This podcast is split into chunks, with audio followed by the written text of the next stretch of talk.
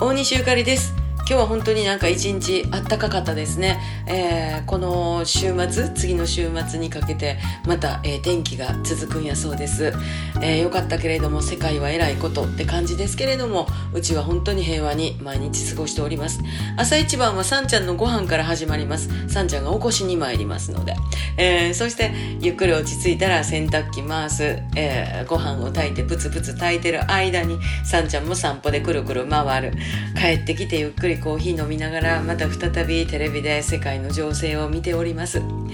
えー、とにかく毎日気付いたら豚汁食べてますね、えー、トラちゃんは作る喜びやっぱりなんか一つの料理が出来上がった時の達成感も味わってはるかもしれませんね。私もすごい人に作ってもらうっていうこの喜びですね。美味しく毎日いいております。まあとにかくこの頃は全ての家事がだいたい午前中に終わってしまうぐらいほんま毎日早起きなんですね。でも普通奥さんそうやよな。